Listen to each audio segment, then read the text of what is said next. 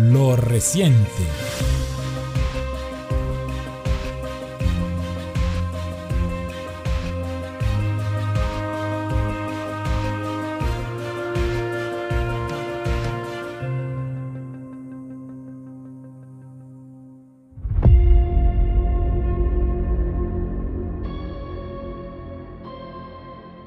Nazismo y sionismo, almas gemelas en Ucrania. Para muchas personas con escaso acceso a la información no corporativa, fue una sorpresa encontrarse con un judío apoyando neonazis y a herederos de nazis, como es el presidente ucraniano Volodymyr Zelensky, quien por lo demás es un firme aliado de Occidente en general y desde luego del régimen sionista de Israel. Son diversos ejemplos de los grupos de ultraderecha, nazistas y neonazis que pululan en Ucrania. Esto gracias a la promoción de los mismos en base al domicilio político del actual gobierno de Zelensky, entre los que destacan Batallón de Azov, Batallón Dnipro, Batallón Aidar, Milicia del sector de la derecha, Batallón 1 de la Policía de Kharkov, Milicia C-14, Batallón de Donbass, Batallón de la Centuria, Batallón Policial Shakhtar y el Batallón Policial Shakhtar. La mayor parte de ellos exhiben como su símbolo base a la runa Wolf's Angel, empleada por grupúsculos nazis y neonazistas, además de su otra enseña, el Sol Negro, acuñada por neonazis y fascistas. A estas alturas de la historia, muchas personas, incrédulas por lo demás, se niegan a hacer el cruce ideológico entre un sector de los judíos y el nazismo. Sin embargo, hay buenas noticias, la memoria histórica, pues no es necesario quedarse mucho tiempo pensando en cómo se llegó a esta instancia, ya que si revisamos los antecedentes de la Segunda Guerra Mundial, encontraremos la existencia que los sionistas se empeñan en ocultar de los judío capo, judíos de ultraderecha al servicio del Tercer Reich,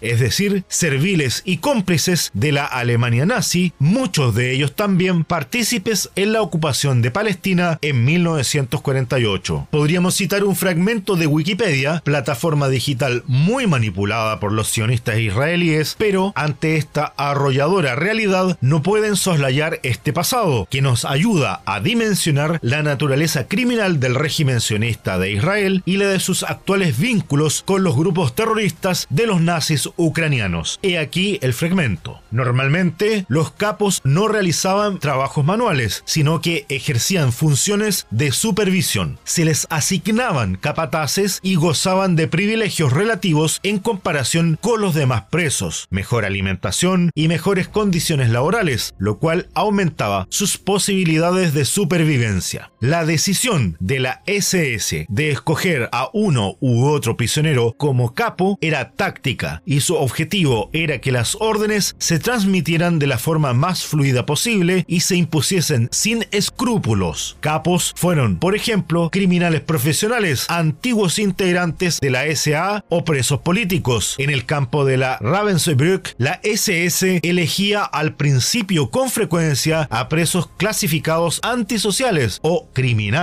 como Function Schaltflinge. Sin embargo, a partir de 1941 comenzó a elegir a presos políticos para sacar provecho de su eficiencia y disciplina. En algunos campos se instauró un servicio de orden judío, Ordnungsdienst, heredero de la policía judía de los guetos. Ahora se entienden los motivos por los cuales el ex primer ministro israelí Benjamin Netanyahu exculpó con tanta vehemencia al tirano nazi Adolf Hitler por los pasos que los nazis dieron para enviar judíos a Palestina, tal como se evidencia en las publicaciones de la Federación Sionista en Alemania, apoyada en aquel entonces por las SS nazis, a objeto de promover la ocupación que Palestina sufrió luego. Se debe recordar que en 1936, en plena Alemania nazi, se celebró en Berlín una de las reuniones al más alto nivel de la Convención Sionista, lo que no podría haberse realizado sin la activa participación de los judíos capo, capo. Por otro lado, la colaboración de las SS y la Gestapo a través de la gestión de Himmler establecieron distintas conexiones con los grupos extremistas sionistas de la época para formar escuadrones terroristas de judío capo enviados a Palestina a través de la emigración activa y la entrega de armamento para promover asesinatos de palestinos, en vías de allanar el camino de la ocupación total. Y a esto arribó finalmente en 1941 el grupo judío fundamentalista de la banda Stern,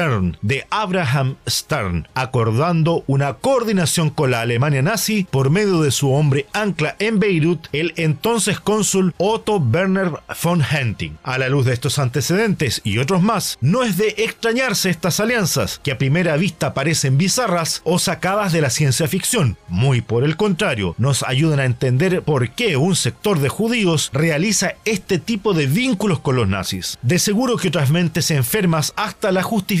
pero lo cierto es que están encabezadas por el presidente Zelensky de confesión judía. Tanto los judíos sionistas como los nazis confluyen en la matriz de un discurso único, a raíz de que los primeros pregonan ser el pueblo elegido, de acuerdo a una lógica sectaria exclusiva y excluyente, mientras que los segundos, es decir, los nazis, reivindican ser la raza superior. Otro factor que respalda la convergencia de nazis y sionistas es su enfoque económico, confluyendo en el modelo capitalista exacerbado, poniendo el Estado al servicio del gran capital, como lo vemos reflejado en el fortalecimiento de las grandes corporaciones internacionales, cuya propiedad se encuentra en manos de la gran banca, donde los apellidos se repiten. Las actuales trincheras en Ucrania están siendo excavadas por manos nazis y los herederos de los judíos capo, una relación de camaradería que ya tenía su antecedente previo en la historia, la que terminó perjudicando a los palestinos por medio de la expoliación de sus tierras, lo que al día de hoy tampoco es distinto, ya que Zelensky ha facilitado el envío de familias judías a Palestina, lo que se ha logrado mediante la entrega de ciudadanía por parte del régimen israelí a los ciudadanos ucranianos que emigren a los territorios ocupados palestinos, quienes en su mayoría son destinados a los asentamientos ilegales del Valle del Jordán y Nakab, repitiendo así la historia de la ocupación bajo las mismas alianzas. Estos antecedentes sirven para cuantificar cómo se manipula la información por parte de los sionistas, quienes buscan confundir a la opinión pública mundial que no sabe distinguir entre la religión judía y la ideología racista del sionismo, que aprovecha la desorientación política para sus propósitos de estafa política, en base a la cual el régimen sionista perpetra los peores crímenes contra los palestinos, a quienes detesta por ser los genuinos semitas en esta ecuación internacional, pero que con la gran prestidigitación sionista son acusados de ser antisemitas, con lo cual se les quita el respaldo para poder desconocerles sus legítimos derechos, tanto a sus tierras como a su autodeterminación. La prensa corporativa occidental, en concomitancia con el sionismo, han desviado la atención de las opiniones públicas. Esto porque por un lado centran sus lágrimas en Ucrania, cuya matriz ideológica se vincula al neonazismo y a la limpieza étnica de la población rusa en Donbass, así como desvían la atención sobre la limpieza étnica y genocidio del pueblo palestino, a quien han quitado el enfoque mediático ocultando los crímenes del régimen sionista de Israel. La campaña de desmilitarización que lleva adelante la operación militar rusa en Ucrania podría permitir que en un futuro mediano se evite la creación y fomento de grupos neonazis en diferentes partes de Europa, los que incluso pueden perpetrar atentados contra sus aliados, tal como lo han hecho los grupos que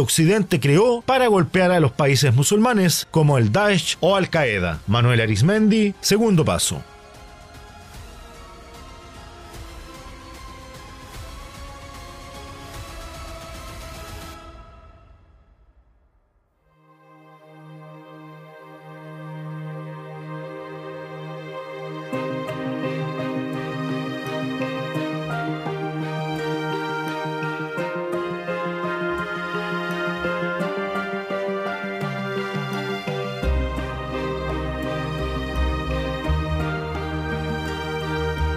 Gracias por escuchar los podcasts de Radio Segundo Paso.